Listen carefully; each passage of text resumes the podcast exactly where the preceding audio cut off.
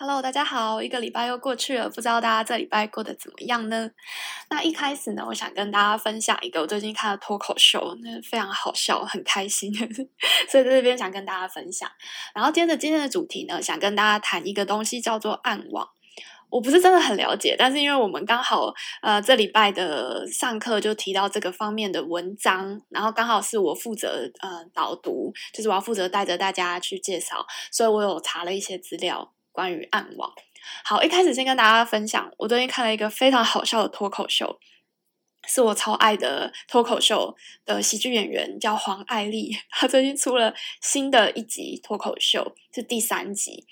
她前面两集都是怀孕的时候出来讲，然后我都已经就是都快笑死了，她真的非常非常好笑。然后第三集我就今天刚看完，那她呢是呃，她讲的主题。就是在讲一些，他讲很多跟性有关的事情，然后跟女性，呃，还有一些女性的一些，就是女性的自主啊，或者女性关于性方面的想法。好，我举个例子来讲，就是他这一次这一集的主题核心，其实环绕着说，他一直幻想着他想出轨啊 之类的。他开一些玩笑都真的非常好笑。我觉得是属于这个高级的黄色笑话，非常重口味。但是怎么可以这么好笑呢？大家如果 有兴趣，可以去看一下。呃，蛮推荐那种情侣啊、夫妻啊去看的。对，那就是我不知道大家以前有没有看这种脱口秀的习惯。我觉得台湾应该是这这几年，应该四五年，慢慢的脱口秀越来越多人去注意到，尤其是从伯恩开始的嘛，他的那一系列那什么龙龙啊，然后还有嗯、百灵果的女主持人 Kelly，她自己也有出来讲脱口秀。那我自己有看了一些，或看了他们一些火烤大赛，但是我觉得并不是很多都很好笑，因为我会觉得有些其实这个玩笑拿捏的尺寸其实很难。就像最近很红的威尔史密斯案件嘛，我知道很多很多很多网络上已经有很多的分析，所以其实我在这边就不特别讨论这个案件。但是呢，我想说的是，到底什么时候是好笑的，然后什么时候是不好笑的？什么时候是幽默，什么时候是讽刺的？我觉得这个拿捏的标准其实真的很困难。那为什么有些人还是喜欢去讲这种这么敏感的议题呢？其实我觉得这有很多的层面来讲。那我知道的很多的这个脱口秀的这个。主持人，呃，脱口秀的喜剧演员，其实他们开玩笑很喜欢开自己的玩笑，譬如说像这个黄爱丽，她本身就是一半越南混血，一半美国混血，所以她算是亚裔嘛，她会开一些文化差异的玩笑，然后她开一些女性本身的玩笑，但是我觉得她讲的部分，我自己是觉得很好笑，就是可以接受，然后，呃，譬如说她，她就讲了一个内容，她就说，哦，我们女生啊，就是我们女性就是。演化下来，我们就具备一个可以让人抓狂的能力。那我觉得很好笑啊，因为我自己是女生，我知道女生有时候就很难搞嘛。然后现场男生也笑得很开心，因为就是哦，他们知道有时候自己的另一半就是莫名其妙，就是会做一些很奇怪的事情。就是他可能在讲，就是情绪反应上面，女生有时候比较敏感啊之类的。那其实我觉得这个东西，他刚好讲的恰到好处，大家都会觉得好笑。但是像。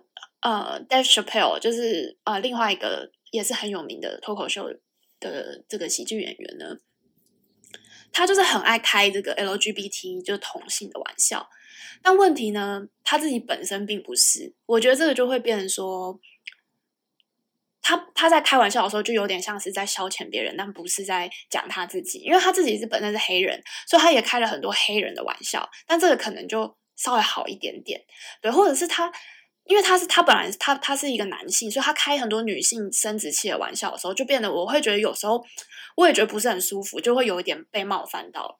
但是像这个黄爱丽，她自己讲很多女性生殖器，就是因为她本身是女性，然后她有时候这样子开的话，我就觉得蛮 OK，而且我是觉得她拿捏的蛮算是恰到好处啦。对，但有时候真的很夸张，也是蛮低级的，但是就很好笑。我不知道，就可能我自己本身是很。OK 的，我觉得每个人这也是很吃个人的这个喜好程度啦。但是我很推荐，因为我觉得他好笑，真的有他好笑的原因，非常的非常的舒压，大概每三十秒到一分钟就会有一个笑点。然后像我自己还有看谁，我看中国有一个叫李雪琴，我觉得她也很好笑。然后像艾伦。啊、呃，狄珍妮，她她也很红嘛。那她之前，我记得我之前在 Podcast 有推，她在 Netflix 也有上架一个叫做《感同身受》，对，我觉得也是很好，因为她本身是女同性恋嘛，所以她在讲这个同性恋议题，其实我觉得蛮令人感动的，因为。我有时候在思考说，哎，那这些喜剧演员他们到底为什么出来当喜剧演员？当然，除了他们很爱表演之外，其实他们会想要用一种很轻松的方式，有时候包装一些议题。因为如果只是一般在那边用演讲的方式，就感觉就是很 cliche，就是很陈腔滥调，跟你讲一些道理，说啊你要怎样怎样怎样，就感觉很鸡汤或者什么。但如果他们是用一个很好笑的方式，然后像这个 Aaron 他在。整个过程当中，然后讲到一些哦，可能同性恋需要被人理解的部分，我觉得他反而是开开自己的玩笑，但是同时可以拉近，嗯，对于不同群众之间的距离，拉近这样的距离，我觉得他是一个很好的一个方式。对，嗯，好，在这边跟大家推荐黄爱丽，真的非常非常的，我觉得很娱乐啊，大家可以试试看，对。那呃好，那今天跟大家分享推荐的这个脱口秀之外呢，我们来进入今天的主题，叫做暗网。那暗网到底是什么？那这跟我们到底有什么关系？为什么要了解这个呢？其实我呃，我这是学传播、学沟通的嘛，其实很多东西都跟传播沟通有关。就像我刚刚讲的一个共识的问题，就是我们在聊天啊、沟通的过程当中，你会不会觉得有些时候有些人就跟你完全不在同一个频率上？或者想到呃比较老一辈的父母，他们在跟你讲话的时候，是不是常常有时候是呃用一些命令的方式，或是期待你的 方式，然后你真正心里想讲什么，其实你有时候是没有办法跟父母沟通的呢？那其实这中间的沟通的桥梁基本上就是断掉的。对，那这样子就会有很多很多的误解，跟很多很多的不了解。然后就不断不断的累积，然后就这样子产生了。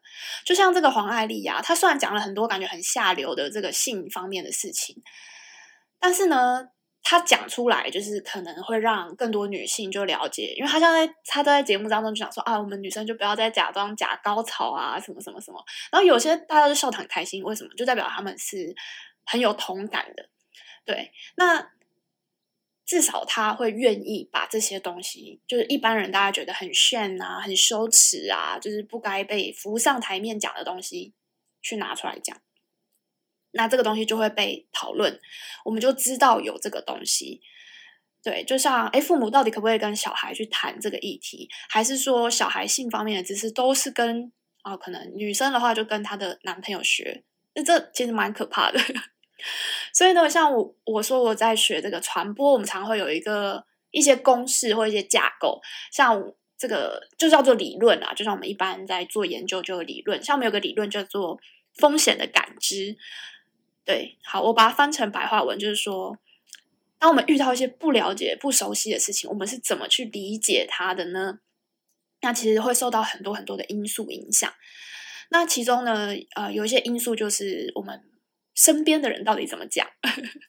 我们的父母怎么告诉我们？我们的学校怎么告诉我们？这个网络怎么告诉我们？我们就从当中去收集一些资讯，对，还有我们过往的经验，我们过往的经验，我们知道的，我们原本的这个知识的基础在哪里？然后另外还有一个呢，叫做就是我自己感受到我自己的能力是怎么样？我对于这个现况我是没有办法改善的呢，还是诶，我其实有能力去做到什么？去改变些什么？去预防？这个风险的发生，像我今天想要聊这个暗网，暗网到底是什么？那它到底跟我们有什么关系？为什么我要了解它？其实我觉得这个东西，其实我之前也不是很了解嘛。那我们大部分也用不到。它暗网其实就是有点像是一个黑市的交易。一般我们在呃生活当中，我们就是上网嘛，网购嘛，就可以买到一些东西。那这个暗网呢，它其实是透过一个。呃，不一样的搜寻引擎，你要特别去下载之后呢，你就可以在上面隐藏你的踪迹，在上面购物。对，那因为隐藏踪迹这个东西就有趣啦。我我们很常在课堂上讨论这个匿名性的问题。就如果你是一个匿名者，你是不是就可以呃，常常在这个网络上做一些不负责任的发言，或者是很仇恨的言论？这个匿名性呢，就是我们透过刚刚讲到你特别下载的网络浏览器，它就会让你的 IP，IP 就是我们在登录的时候都会显示我们从哪里登录的嘛。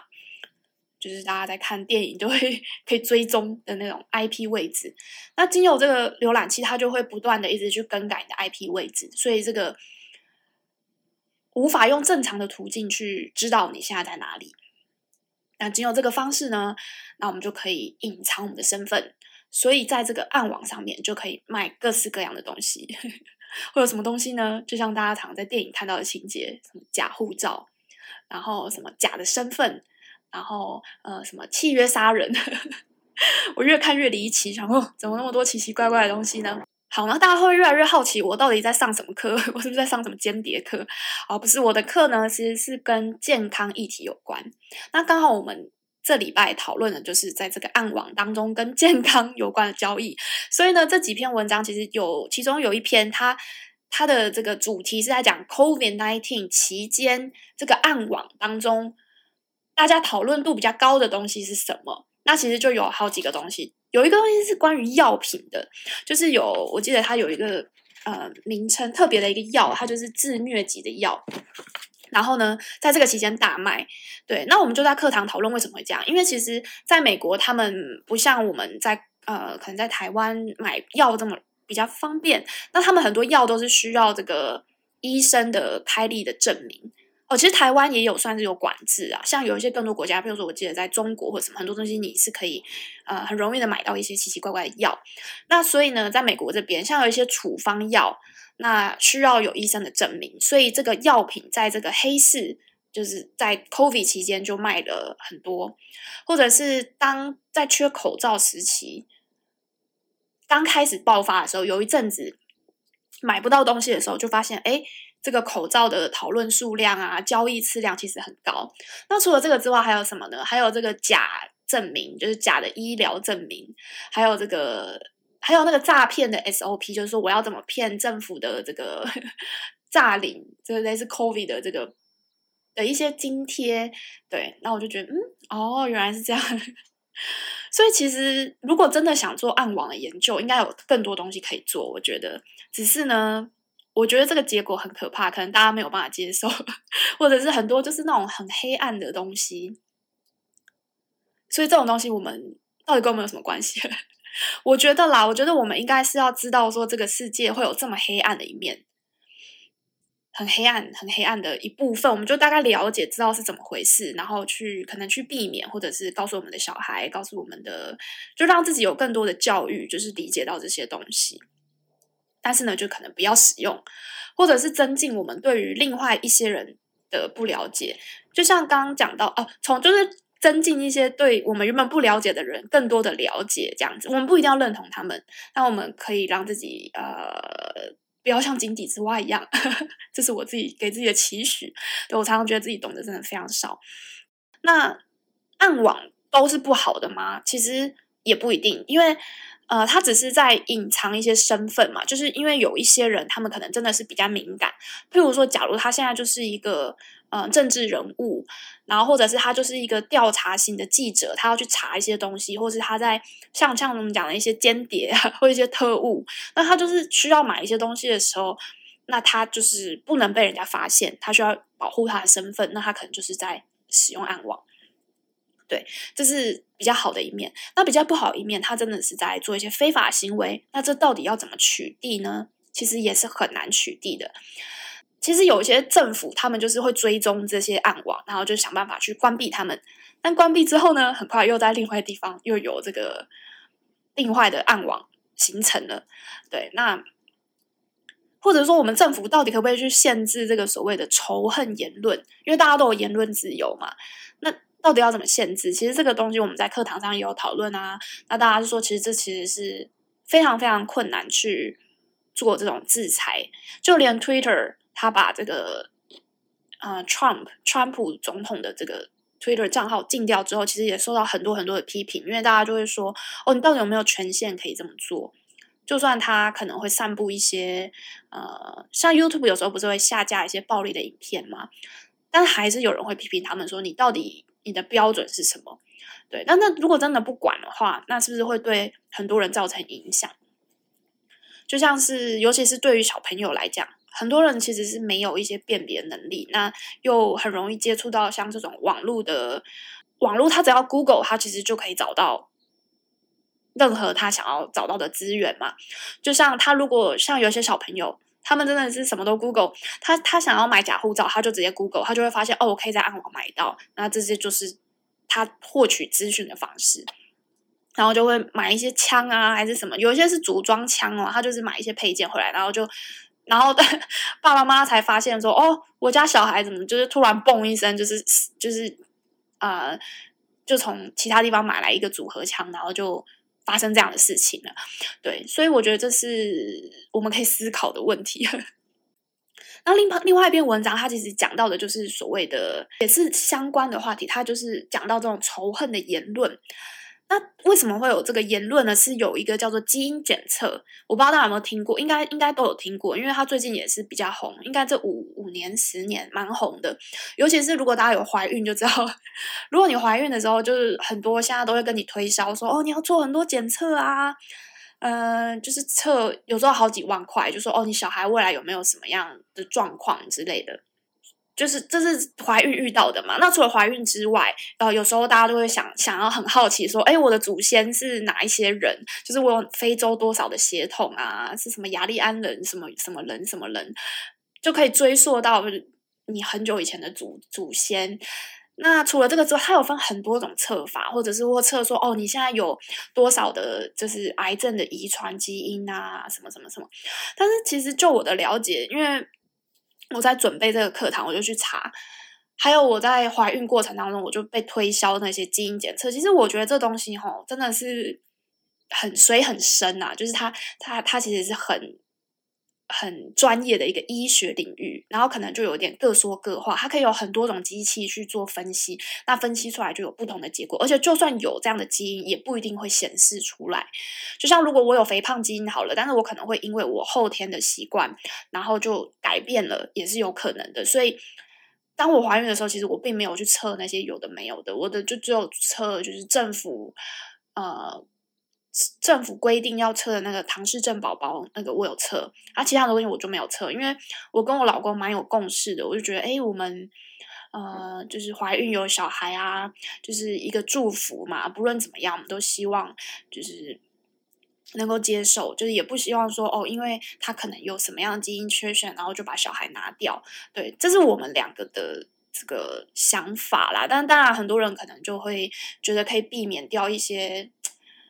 就是怕生出来一些就是有问题的宝宝这样子，但是因为因为我们有后来有评估，当然也不是我们自不量力，而是说你真的去测完之后，你你的那个基因它可能只是会告诉你有这样的可能，但是它并没有办法百分之百的确认告诉你说，诶，一定有问题或是怎么样。那如果你真的担心有问题，可能在后续再照一些超音波啊什么，其实都可以检测出来嘛。就可以看到很明显的，譬如说，呃，如果真的少一只手或少一只脚 之类的，所以，呃，我们当时候就没有做这么多的，就是的这种检查。对，那那我我们这篇文章他在讲什么呢？他在讲的其实就是呢，有一些那个白人至上主义，呵呵，不知道大家有没有听过这个词？就是有些人很有优越感啦，就是觉得啊，我们就是呃。有些人就很反犹太的一些情节，就是就是美国这边很多种族议题的讨论，那他们就用这个基因检测当做借口，就会说哦，你的血统纯不纯正啊，怎么样，然后就去批评别人。那我在看完这个文章的时候，我真的觉得就是怎么会这么奇怪？就是如果你真的要去讨厌别人，或者你要展现你的优越性的话，真的是用各种方式都可以去做。诶，这就只像一个借口。对，因为当我在查这个基因检测的时候，网络上就有一些人在写说，它其实就有点像是一个科学的算命，因为你怎么样说都可以。但是呢，我们在课堂也有讨论嘛，大家就说哦，其实你只要拿了一个数据。你只要有这样的资料，然后你就可以用各种解读嘛，各种解读之后，你就拿这个当做一个，就你好像抓到一个一把剑，然后拿这把剑去捅别人。就是如果你真的想捅别人，就是用这样的依据去去解释，然后解释自己的优越感。那我真的觉得这真的是很奇怪，这这这应该是更多的自卑情节吧？为什么一定要拿这个东西去展现的优越感呢？对啊，啊，这是我个人的想法。好，然后最后我再跟大家补充一个，嗯，刚好这件事让我联想到的一些其他想法，就是我觉得这世界上有很光明的一面，也有很黑暗的一面的。但以我的角度呢，我会希望我的小孩他是知道这个世界是长什么样子的，而不是完完全全的只告诉他这个社会就只有光明的一面。就像我每天听很多 podcast 嘛。我早上的时候听到一个 podcast，他讲到的是，呃，哦，是大人学的 Small Talk，他在访问一个非营利组织，我记得叫刘安婷的样子。刘安婷，我之前就看过他的书，他是一个非常有理想，然后呃，非常关注教育不平等，然后创立的非营利组织，然后我非常的敬佩他们对于这个事情的贡献，然后我就觉得哇，人生光明面很棒。然后接下来我。今天下午又听了一个迷成品 podcast 里面在讲到大卖空作者，他其实揭发了很多华尔街的一些呃赚钱的手法，那其实蛮黑的，对。然后，所以，而且像我自己又学媒体，我就知道很多事情，就是你报道出来的东西，很多东西都不是真的，也不能这么讲，但是就是过度简化，或者是常常是一些呃媒体希望大家知道的消息。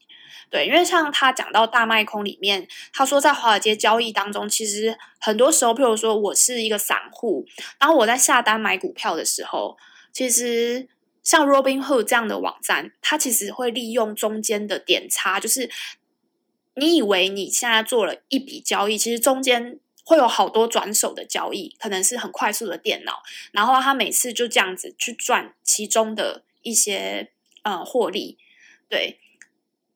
就是有各种方式啊，那他们就是从中赚钱。这只是一个很小的例子，还有很多更多更多，就是不为人知、很灰色的地带。然后这些东西都不会有人平常会告诉大家。就像我今天提到的暗网，一般人我们其实不太会接触到这个东西，因为它不是一个浮上台面，然后大家都可以谈论的东西。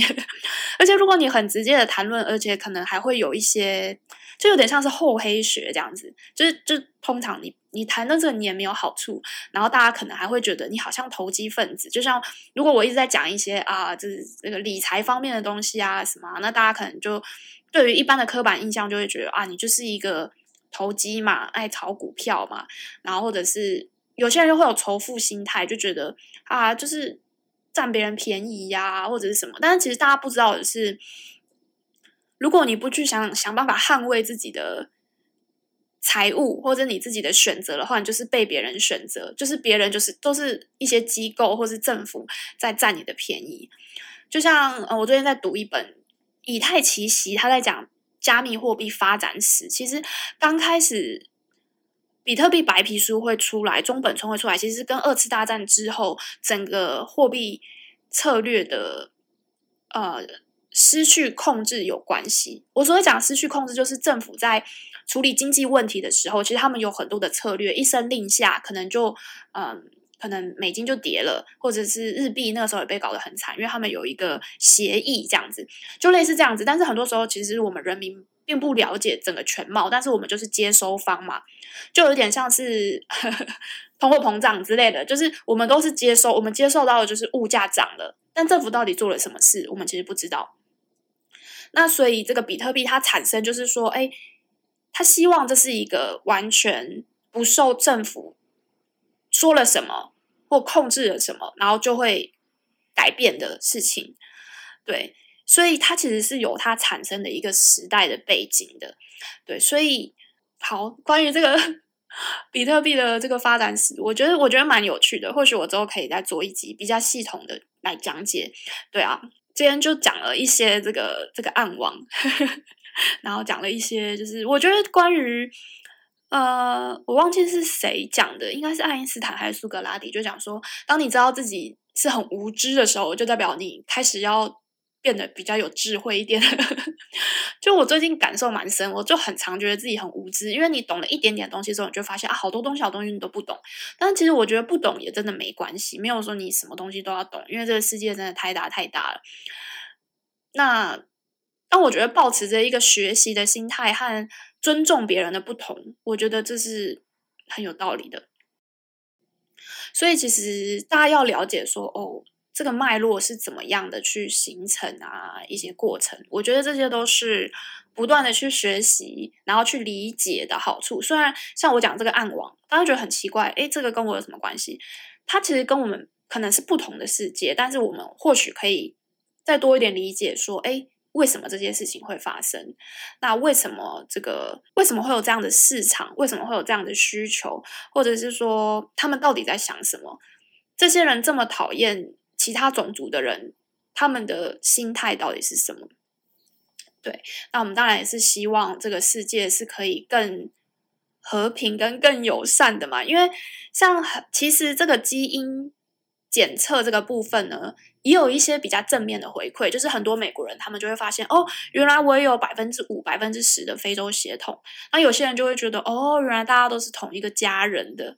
对对对，如果这样的言论是更多，而且更值得被传扬在网络上，因为其实一般的过去的研究都指出，你的那种很仇恨性的啊，或者是那种煽动性比较高的，就很容易被分享出来，那种抱怨文啊。但是那种比较正向、比较鸡汤的，其实大家都觉得，嗯啊哦这样，然后就就不会特别想去传送这样的事情。对，那我是周这个频道就立志传扬正面的这个心态，让大家就是养成一些比较正向的磁场。呃，像我自己就觉得自己的这个磁场能量蛮强的，下次再跟大家分享一下怎么样创造这个，因为我都觉得我自己很运气很好，常发生很多好事。但是如果真的要讲这一集的话，就感觉很像一个玄学的频道。搞得自己好像就是好像天选之人很厉害这样，其实也不是。但我觉得这就是一个很正向的循环，就是我也很喜欢帮助别人，那这个时候就会有很多好事，也都会互相就是一个互相。然后我又很常觉得啊，很感恩啊，这个世界对我很好啊，然后我对大家很好，然后我自己就也过得很快乐，就没有必要去有太多的比较啦。好，今天跟大家分享了一点这个脱口秀，然后分享一点暗网和关于这个尊重跟理解。对，我觉得给自己多一点开放的心胸去尊重跟理解是非常重要的。好，那今天的节目就到这里喽，我们下期见，拜拜。嘿很开心你把节目听完了。如果你喜欢我的节目，欢迎您订阅我是周这个 podcast。也欢迎您邀请您将这个节目分享给你身边的亲朋好友。那我们就下集见喽，拜拜。